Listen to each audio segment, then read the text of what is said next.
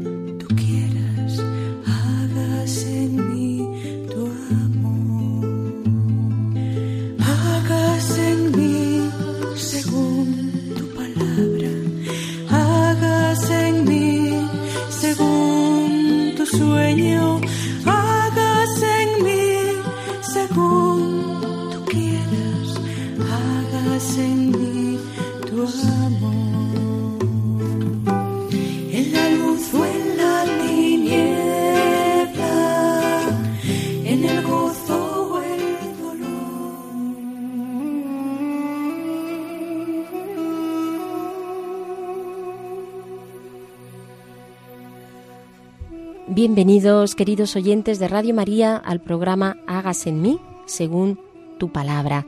Les recuerdo, los que formamos parte del equipo de este programa, Pilar Álvarez, que está aquí con nosotros. Hola Pilar. ¿Qué tal?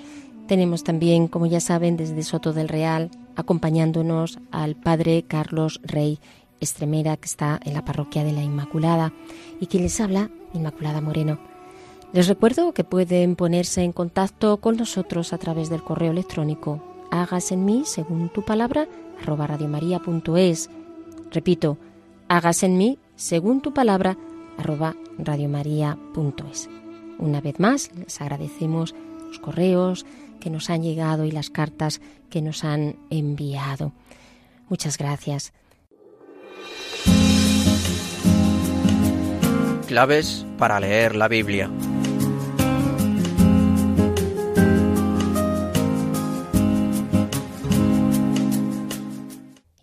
Vamos a empezar este camino. Hoy nos vamos a centrar, porque seguimos viendo aspectos del profeta Jeremías, pues es mucha la riqueza que tiene este profeta.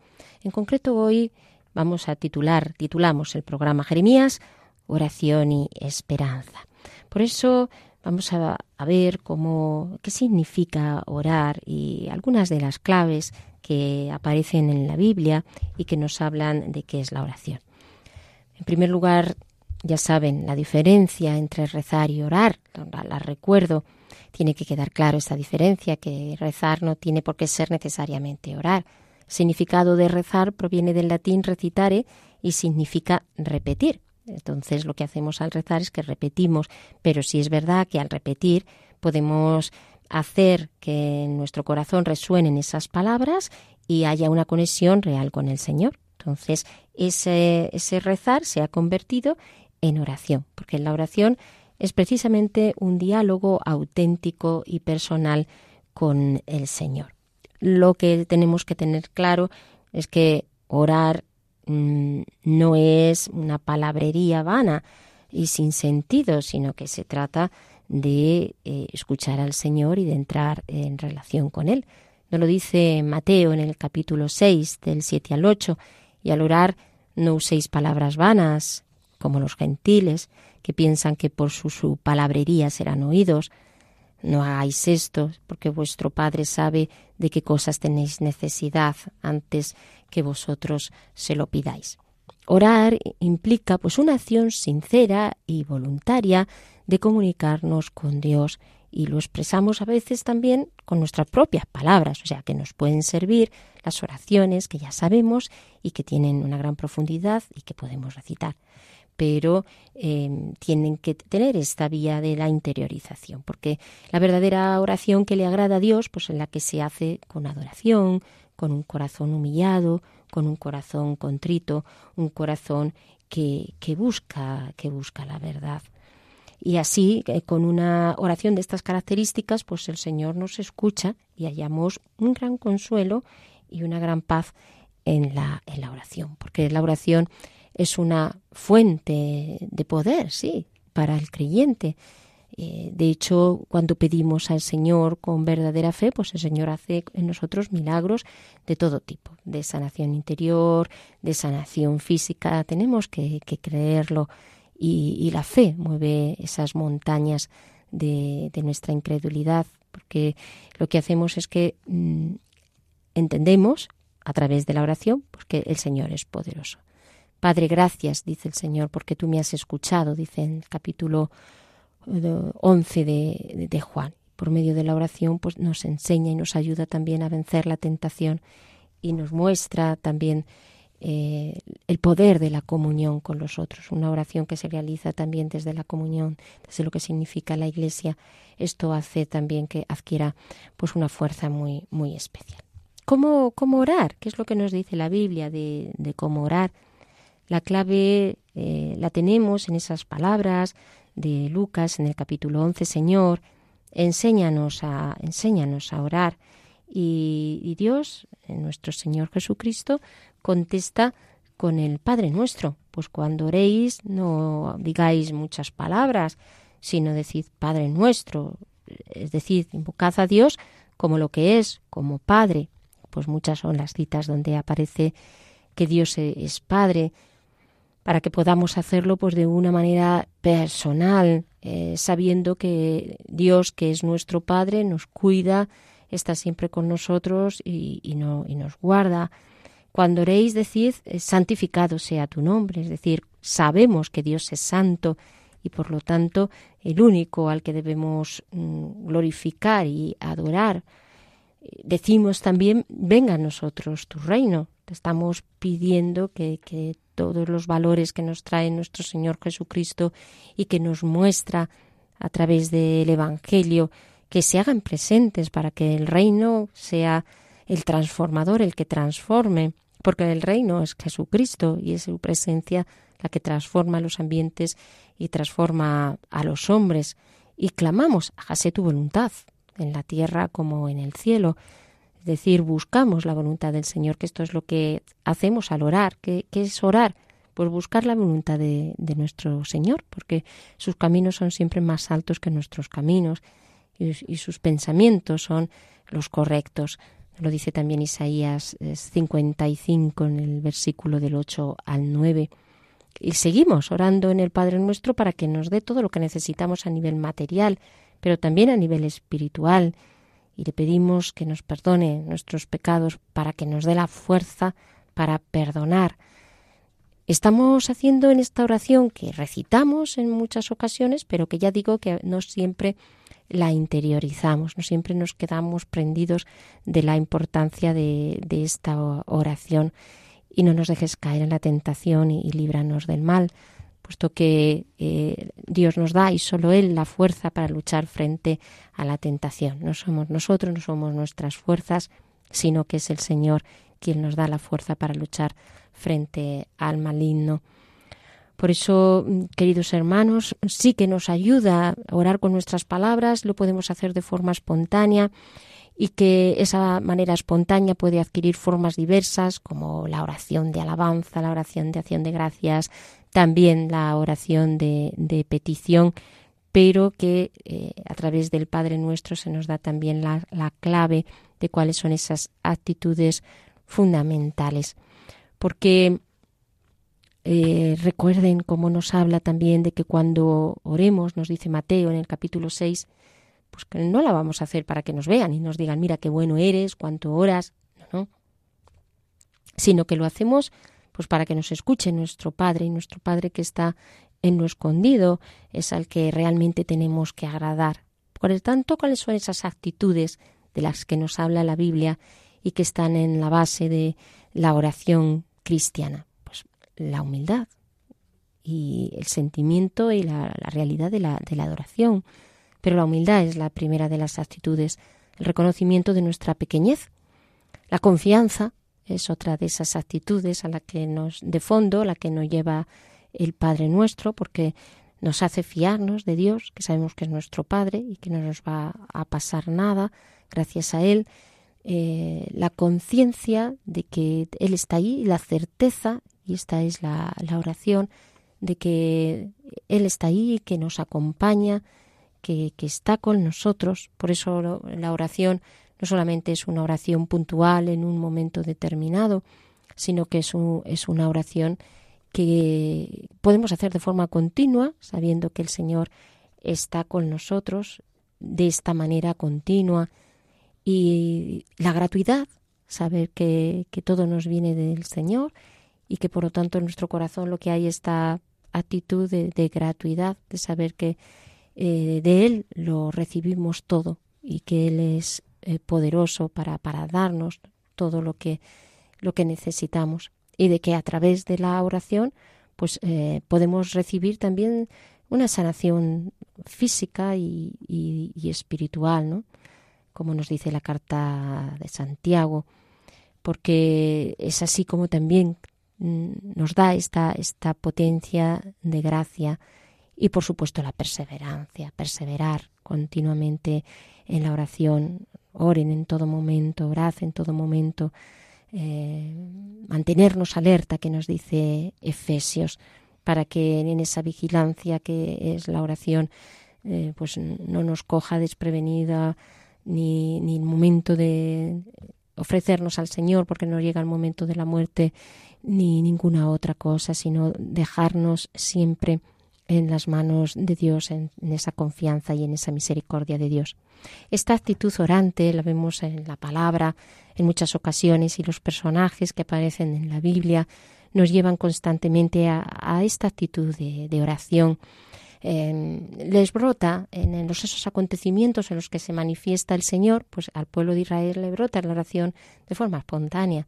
Por ejemplo, lo vemos en el capítulo 15 del libro del Éxodo, ¿no? Después de, ese acontecimiento de abrirse el mar, pues eh, expresan ¿no? ese cántico de, de alabanza caballos y carros, el Señor ha arrojado en el mar mi fuerza y mi poder es el Señor, y es una oración que brota en esta continuidad de la vida, como nos pasa también, nos debe de salir a nosotros que también en la oración nos, brota de una manera espontánea. Señor, pues gracias por esto, eh, en ese momento en el que nos está aconteciendo en esta conexión continua. Lo vemos también, por ejemplo, pongo algunos ejemplos, pero sería muy bonito ir viendo toda esa dimensión oracional de la Biblia, que está contenida en, en la Biblia. Lo vemos en la reina Esther, por ejemplo, igualmente ahí, eh, como ella en el momento que tiene que presentarse ante el rey, pues también hace una oración mm, pidiendo protección y, ofreciéndose al Señor pues, para que la,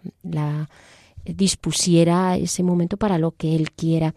Y lo vemos como ora nuestro Señor Jesús en tantos momentos, mostrándonos cómo eh, hemos de orar, porque al fin y al cabo Él siempre es el que es nuestra referencia y que nos guía y nos lleva de cómo ha de ser nuestra, nuestra oración. Pues eh, así contemplamos entonces hoy cómo mm, ora Jeremías frente a la situación de pecado, cómo la oración le mantiene y cómo es una oración hecha desde la esperanza.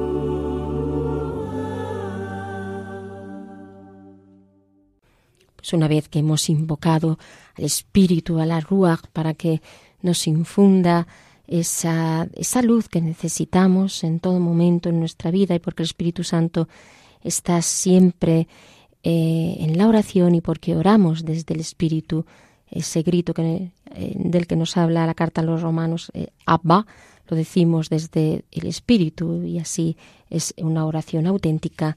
Desde aquí vamos a pasar a la lectura del texto de Jeremías, hoy de los capítulos, son versículos que hemos sacado de los capítulos 31, 32 y 33. Nuestra hermana Pilar una vez más nos va a leer el texto. Escuchamos. Yo los recogeré de todos los países en que los he arrojado en mi cólera, mi furor y mi gran indignación. Los volveré a este lugar y haré que habiten en él con seguridad. Ellos serán mi pueblo y yo seré su Dios, y les daré otro corazón y otro camino, para que me respeten siempre, en bien suyo y de sus hijos después de ellos. Y haré con ellos una alianza eterna, no cesaré de concederles favores, haré que me respeten y que no se aparten más de mí. Cifraré mi gozo en hacerles bien, los plantaré sólidamente en esta tierra, con todo mi corazón y toda mi alma. Yo les devolveré la salud, los curaré y sanaré, y les haré ver abundancia de paz y seguridad. Cambiaré la suerte de Judá y la de Israel, y los restableceré como antes. Los purificaré de todos los crímenes que han cometido contra mí. Les perdonaré todos los crímenes con los que me ofendieron y me despreciaron. Esto dice el Señor, en este lugar que vosotros decís desierto, porque no hay hombres ni animales, en las ciudades de Judá y por las calles de Jerusalén, que están ahora desoladas, sin habitantes y sin ganados, se volverá a sentir el grito de alegría y alborozo, el canto del esposo y de la esposa, la voz de aquellos que al llevar al templo del Señor los sacrificios de acción de gracias, cantarán, Dad gracias al Señor omnipotente, porque el Señor es bueno, porque es eterno su amor. Pues yo voy a cambiar la suerte de este país a su condición primera, dice el Señor. Vienen días, dice el Señor, en que yo haré con la casa de Israel y la casa de Judá una alianza nueva, no como la alianza que hice con sus padres cuando los tomé de la mano y los saqué del país de Egipto, alianza que ellos violaron y por lo cual los rechacé, dice el Señor. Esta es la alianza que haré con la casa de Israel después de aquellos días, dice el Señor. Pondré mi ley en su interior, la escribiré en su corazón, y seré su Dios, y ellos serán mi pueblo no tendrán ya que instruirse mutuamente, diciéndose unos a otros, Conoced al Señor, pues todos me conocerán, desde el más pequeño al mayor, dice el Señor, porque perdonaré su crimen y no me acordaré más de sus pecados.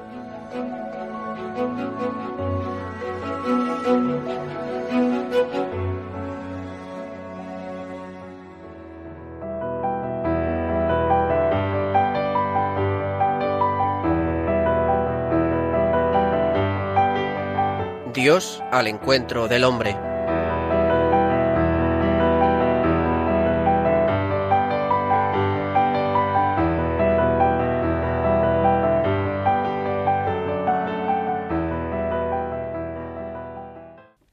Pues a la luz de este texto vamos a dar paso al padre Carlos Rey Estremira que desde Soto del Real nos acompaña.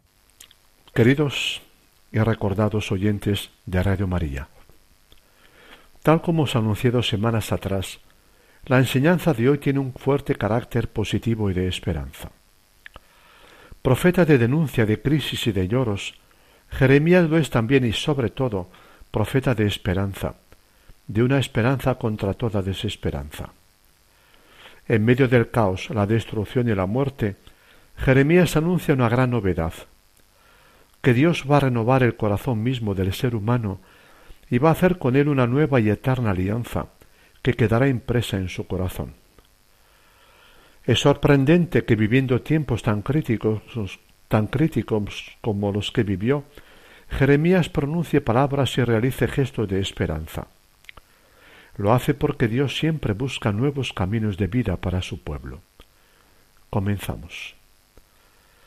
Perseguido a muerte por sus enemigos y acosado interiormente por profundas crisis, a Jeremías le nace pedir a Dios que le haga justicia frente a los mismos. No puede menos de hacérsela a los que le son fieles y le confían su suerte. Con todo, Jeremías no puede desentenderse de su pueblo. Lo ama y sufre y llora por él. Ora a su Dios por él y alimenta esperanza respecto al mismo.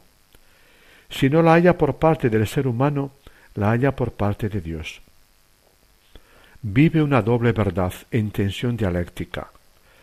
Su Dios no puede menos de condenar todo lo que hay de mentira, idolatría e injusticia en el corazón y en la vida de su pueblo. Pero sabe también que ese mismo Dios no puede menos de buscar nuevos caminos de vida para él mismo. Ora y espera que Dios tenga misericordia de su pueblo. Oración desgarrada y esperanzada al mismo tiempo. Con ocasión de una sequía, ora en tono conmovedor, encarnando en sí la lastimosa situación de su pueblo. Nuestras culpas nos acusan, Señor, pero actúa en favor nuestro por ti mismo. Hemos pecado contra ti, pero tú eres nuestra esperanza. Tú estás con nosotros, llevamos tu nombre, no nos abandones. Reconocemos nuestra culpa, por el honor de tu nombre no nos rechaces. Acuérdate, no rompas tu alianza con nosotros. Nosotros esperamos en ti. Su oración viene a ser combate con Dios en favor del pueblo, cual Moisés en su tiempo, Amós, Jacob, Abraham. El profeta hace de mediador entre Dios y los seres humanos. Unas veces, unas veces subido a Dios, encarna su amor celoso y le dirige en su nombre palabras de amor o de denuncia, de reclamación de justicia o de promesa. Otras, encarnando las situaciones y experiencias de los humanos, suplica a Dios desde su corazón angustiado y sufriente para tocar su corazón. Profeta de Dios ante los hombres e intercesor ante Dios en favor de ellos, incluso de sus enemigos. Como Jesús en la cruz, como Esteban al ser apedreado. ¿Pudo Jeremías vivir la esperanza en tiempos nacional e internacionalmente tan turbulentos? Al ver la situación real de su pueblo abocada a la ruina, al conocer tan a fondo el corazón humano y la hondura del mal en el pueblo mismo de Dios, imposible vivirla sin tenebrosas sombras y tensiones en su corazón. Profeta de denuncia, de crisis y de lloros, lo es también y sobre todo profeta de esperanza. Llama la atención. Jeremías no es ni un quemado, ni un amargado por dentro, ni un solitario torturado por el masoquismo. Pero entre enormes tensiones interiores debidas a su lucidez en su análisis de la sociedad y del corazón humano, le han llevado a no poder abrigar una esperanza ilusa y fácil se le ve debatirse entre la esperanza y la desesperanza. El debate atraviesa todo su libro. No hay esperanza, dicen muchas palabras suyas. Irremediable es su fractura, incurable su herida. Estás desahuciado, para ti no hay remedio. Y con todo hay esperanza, dice Jeremías, en efusivas palabras dirigidas a su pueblo amenazado por la guerra y la ruina total. El país quedará desolado, pero no lo aniquilaré. Esperanza en debate con la desesperanza podría titularse el conjunto de oráculos de Jeremías capítulos treinta y treinta y uno. Llegarán días, afirma, en que cambiaré la suerte de mi pueblo Israel y Judá. Volverá y descansará, reposará sin alarmas de guerras, porque yo estoy contigo para salvarte Resonarán de nuevo cánticos y gritos de fiesta, De nuevo vosotros seréis mi pueblo y yo seré vuestro Dios. Con amor eterno te amo y te mantengo mi cariño. Te edificaré de nuevo. De nuevo tomarás tus panderos y saldrás a bailar alegremente. De nuevo plantarás viñas, porque yo soy un padre para Israel. Ellos volverán a ser como un huerto regado, no volverán a desfallecer. Convertiré su tristeza en gozo, los consolaré y aliviaré sus penas. Tu futuro está lleno de esperanza. Israel es para mí un hijo querido, un niño predilecto. Mis entrañas se conmueven y me lleno de ternura hacia él. Yo daré de beber a los sedientos y saciaré a los desfallecidos de hambre. Palabras repetidas por él más de una vez a lo largo de su prolongada vida profética. Profeta de una esperanza paradójica, de esperanza contra toda desesperanza. Lo es a pesar de todos los datos negativos que le ofrece su pueblo y la marcha de la historia y por encima de su propia psicología, tan herida por lo que ve acontecer en su entorno. Abriga esperanza en tiempos críticos. Dios es fiel a la alianza con su pueblo, por más que éste la rompa y creará futuros nuevos donde el ser humano destroza el presente. La historia no va a acabar para Judá. Más allá del presente, tiempo de aprieto y angustia, Dios alimenta sueños de porvenir para su pueblo. Además de las palabras, Jeremías realiza signo de esperanza. El signo del cántaro en las manos del alfarero es uno de los más significativos. Le salía mal al alfarero, pero éste con el mismo barro hacía entonces otra vasija como mejor le parecía. Y dice Dios, ¿no podré yo hacer con vosotros lo mismo que este alfarero? Signo de la esperanza inagotable de Dios en el ser humano. Jeremías fue capaz de abrigar esperanza y expresarla ante su pueblo en el momento más desesperado de la historia de Judá. Los años o el año 576, 587 a 586 a.C. No ceja en anunciar ante todos, hasta cinco veces ante el rey Sedecías, que de no rendirse ante Babilonia llega la catástrofe. El ejército babilonio asedia ya la capital Jerusalén. La población se está muriendo de hambre. Se dan casos de madres que comen a sus hijos. No hay salida alguna. Y aquí que Jeremías, realizando un gesto profético, acompañado de palabras, compra el campo de su primo, queriendo significar que hay futuro para el pueblo. Volverá del destierro, será restaurado. Tras el infierno de la catástrofe vendrá la Pascua de la resurrección. El gesto signo marca el momento culminante de su esperanza profética en la desolación general una esperanza paradójica y teologal, esperanza en medio de y a pesar de, fundada sólo en el corazón de Dios. Ama al ser humano por encima de todo y puede reconducir y reconstruir la historia de los humanos más allá de los poderes y caminos de maldad humana que la tuercen y la desconstruyen.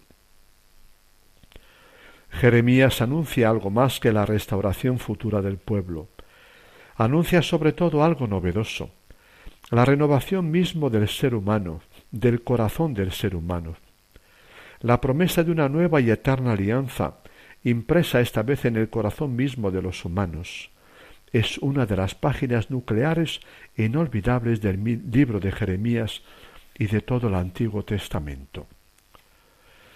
Después de la destrucción total, yo los traeré de nuevo a este lugar, ellos volverán a ser mi pueblo y yo seré su Dios. Les daré otro corazón y otro comportamiento, de modo que me respeten y amen toda la vida, para su bien y el de sus hijos. Haré con ellos una alianza eterna, y no cesaré de hacerles el bien. Les infundiré en su interior respeto y amor a mi nombre, para que no se aparten de mí. Gozaré haciéndoles el bien. Lo nuevo de Dios, lo nuevo en el corazón mismo del ser humano, el sueño de Dios. Puede haber novedad verdadera, pueblo nuevo, humanidad nueva, historia nueva, mientras no se renueve el ser humano en su interioridad profunda? Jeremías no espera sólo un pueblo restaurado desde las cenizas. Más allá del nivel histórico externo, su esperanza alcanza niveles antropológicos. El ser humano mismo será renovado desde sus entrañas. Toda reforma resulta a la postre insuficiente sin la transformación del corazón. Queda en mero cambio de comportamientos, de ordinario impuesto por la autoridad o por la presión social, y por ello superficial y poco duradero. Sólo educándolo, sacando lo mejor del mismo, se obra una verdadera transformación del ser humano desde dentro y en libertad. La reforma del rey Josías no había valido para nada. Había quedado en sumisión, en comportamientos. Por eso les daré un corazón nuevo, capaz de reconocerme y amarme como a su Dios. Jeremías descubre la ley del perdón. Al pecado sigue la gracia por, mura, por pura misericordia de un Dios amor. Pero va más allá. Anuncia la purificación del corazón humano enfermo y el renacer de un corazón nuevo. El profeta, tentado de pesimismo antropológico al analizar hasta el fondo el pecado tanto de la sociedad como del ser humano, es con todo el profeta capaz de esperar de Dios una acción sanadora en la interioridad misma del hombre. Haré una alianza nueva con Israel y Judá, diferente de la que hice con sus padres. Meteré mi ley en su pecho, la escribiré en su corazón. Entonces de verdad yo seré su Dios y ellos serán por fin mi pueblo, pues me conocerán, me amarán desde sus entrañas. Viene a ser la cumbre espiritual de Jeremías, uno de los pasajes cumbres de todo el Antiguo Testamento.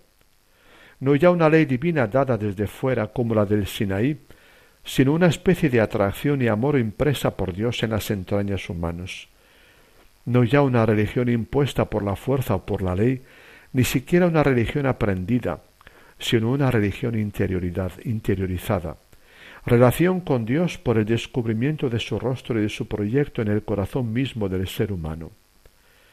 Jeremías es, con Oseas, el iniciador de la religión de la interioridad. No hay más una circuncisión externa, sino la circuncisión del corazón. El amor, vocación última de todo hombre y mujer, sólo radica en un corazón liberado y capacitado para ello. Ezequiel, contemporáneo de Jeremías, continúa con la genial intuición. Si es importante la restauración del pueblo, más importante es la renovación del corazón es posible gracias a un Dios amor fiel. Además de perdonar gratuitamente, quiere siempre llegar al corazón humano, hacerlo nuevo, sacar del mismo tu mejor tú, lo mejor que anida él, en él. No hay signos de la vida que generan esperanza. En la vida de Jeremías los hay, extraordinarios. El del almendro en flor, el de la compra del campo, el del cántaro del alfarero resulta uno de los más expresivos. Jeremías es testigo de lo que hace el alfarero. Bajé al taller del alfarero y lo encontré trabajando en el torno.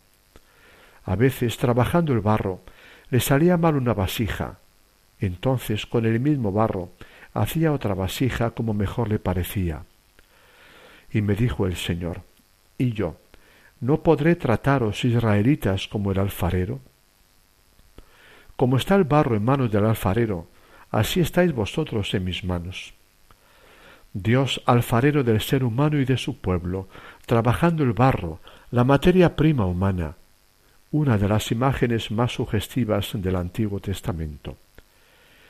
A través de hechos normales leídos simbólicamente, Jeremías ve y anuncia algo esperanzador.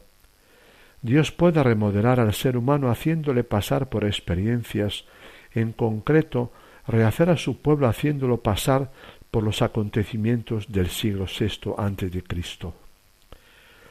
Además de las palabras de esperanza del mismo Jeremías, pueden leerse otras palabras y signos de esperanza recogidos por en su libro por el autor final de su colección. Concluimos aquí nuestra enseñanza de hoy, queridos radioyentes. ¿Qué os ha parecido? Impresiona ver cómo el mismo profeta que denuncia, pasa por crisis y llora por la desgracia de su pueblo, es también y sobre todo profeta de esperanza, una esperanza paradójica que permanece contra toda desesperanza. Como él, también nosotros pasamos por situaciones críticas sin salida. Cuando estemos en ellas, es muy útil apoyarnos en el testimonio de quienes nos dicen que Dios es fiel siempre y nos animan a confiar en Él. Nuestro próximo programa se titula Jeremías, un profeta en crisis.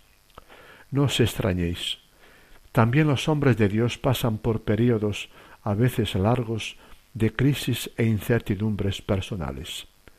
Hasta entonces, un gran abrazo. Muchas gracias, Padre Carlos, por su aportación al programa una vez más. Les recuerdo, queridos oyentes, que están ustedes en Radio María escuchando el programa Hagas en mí, según tu palabra, y que pueden establecer contacto con nosotros a través del correo electrónico hagas en mí según tu palabra arroba radiomaria.es. Les recuerdo, hagas en mí según tu palabra arroba radiomaria.es. Porque queremos buscar primero el reino de Dios y su justicia.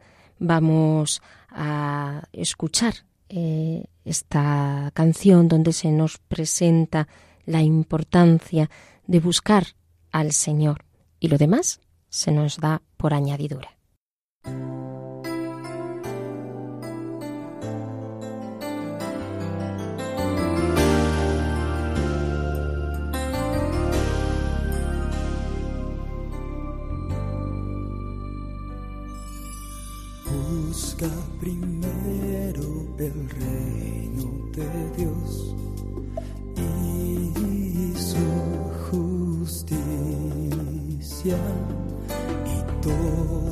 Las cosas añadidas te serán. Aleluya, aleluya. No solo de pan el hombre vivirá, sino de toda palabra,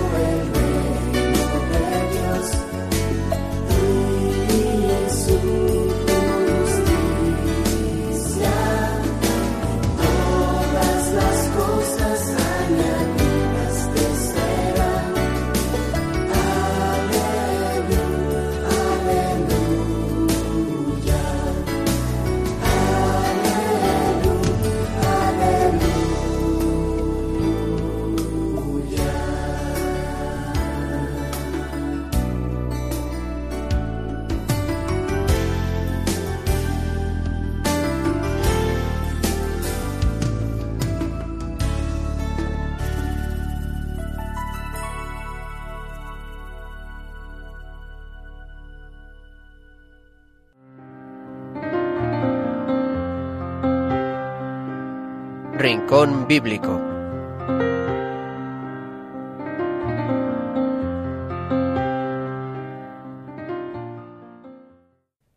Y a la luz del texto vamos a pasar ya al rincón bíblico.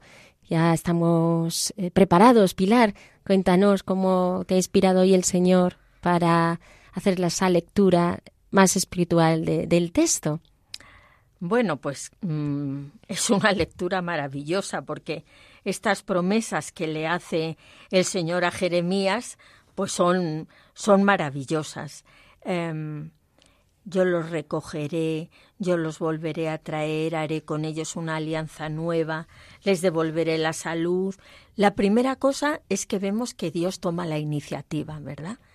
Dios siempre sale al encuentro del hombre, aunque nosotros nos hayamos perdido, Él toma la iniciativa para salir en nuestra, en nuestra búsqueda.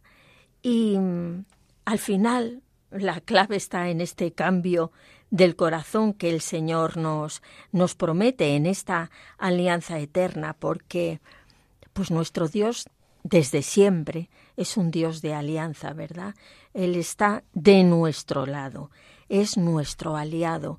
Y eso lo hemos ido, lo hemos ido viendo a lo largo de la historia de, de la salvación, cómo el Señor va reforzando y esas alianzas que en realidad, el Señor desde siempre se daba por entero. El hombre es el que no acababa de entender bien en qué consistía esta alianza y cuánto estaba dispuesto a poner Dios de nuestro lado y a, y a nuestro favor, ¿verdad?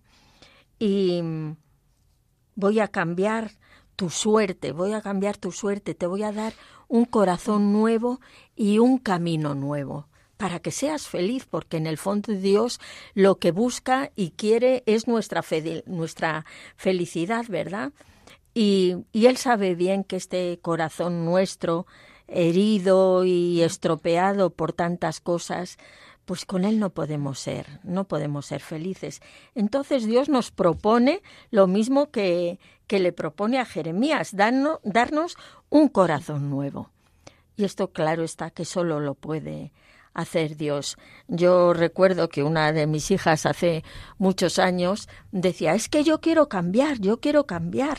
Y una vez fue a confesarse y un sacerdote le dijo, pues no, hija, es que mm, hazte a la idea, es que no se puede cambiar. Y yo en ese momento no le dije nada. Pero pasados los años digo, pues este sacerdote, yo creo, o ella no lo entendió bien o no se lo explicó bien. Porque claro está que nosotros no, no podemos cambiar, pero Dios sí nos puede cambiar. Nos puede dar un corazón nuevo, porque Él es Dios creador. Y mm, he aquí que yo vengo a hacer las cosas nuevas, eh, nos dice la Escritura. Y Dios nos da un corazón nuevo. Nos da un corazón nuevo y este camino nuevo. Por eso qué importante lo que tú hablabas antes de, de la oración.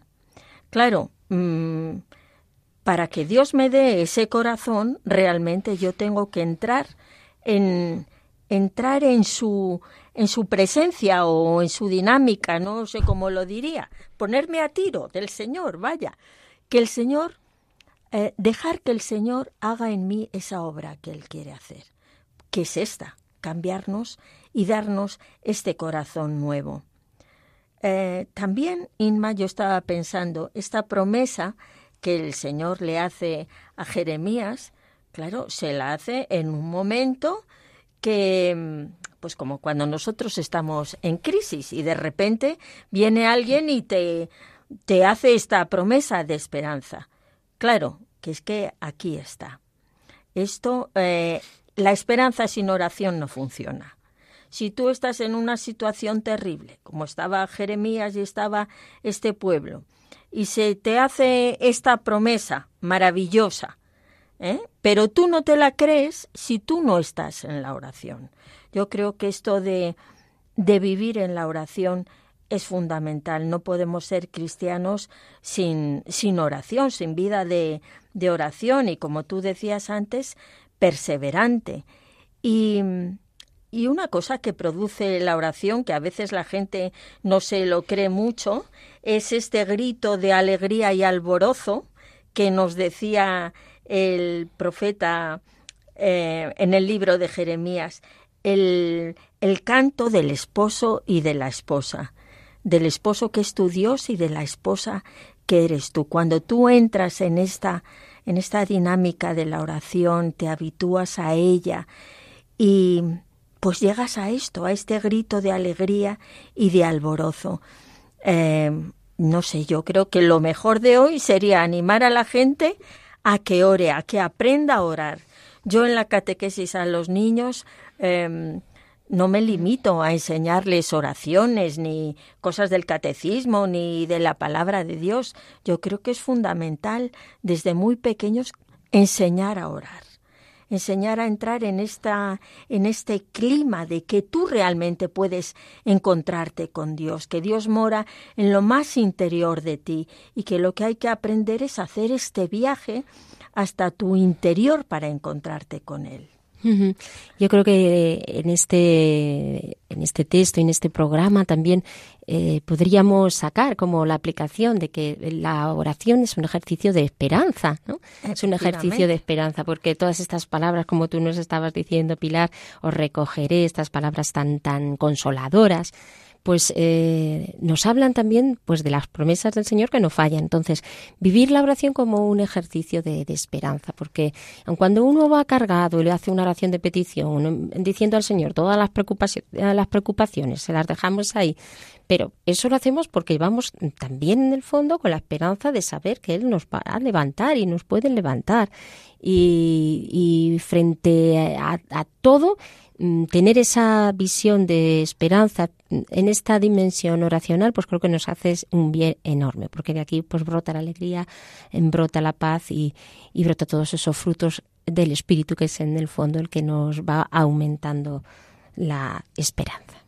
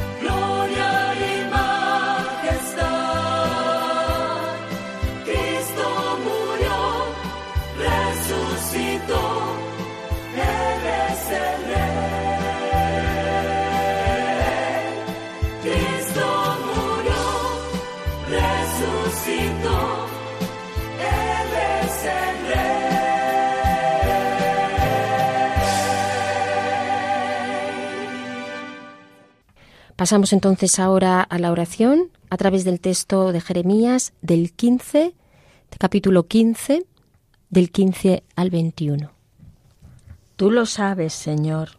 Acuérdate de mí, visítame y véngame de mis perseguidores.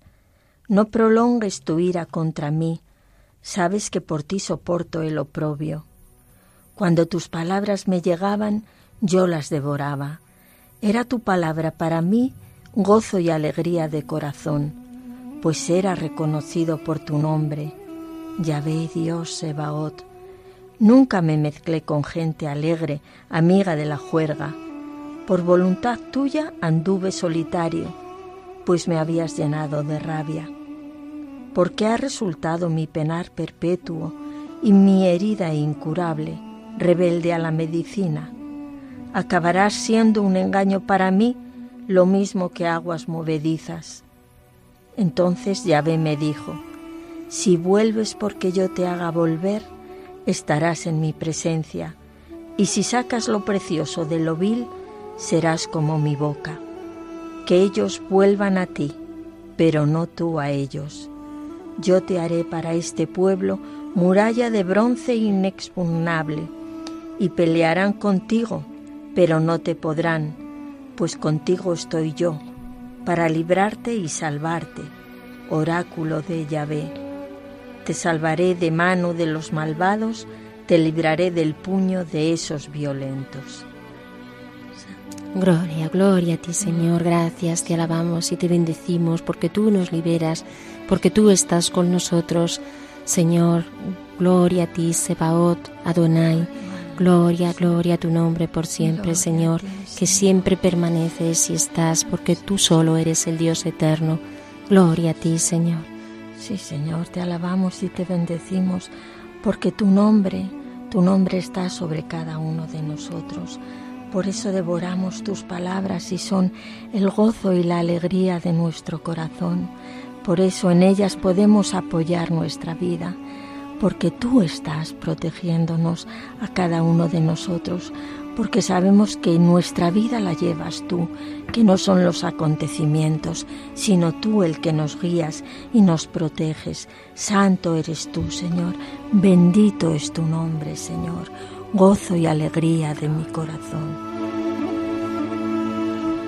Queridos oyentes, pues terminamos así con el programa de hoy que hemos dedicado al profeta Jeremías. Les recuerdo que tienen una cita en 15 días con el programa Hágase en mí según tu palabra.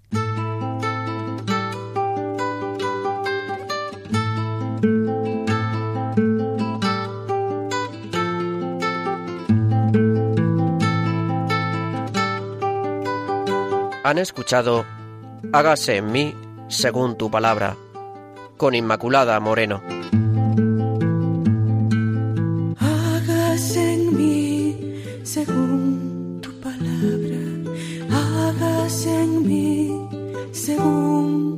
En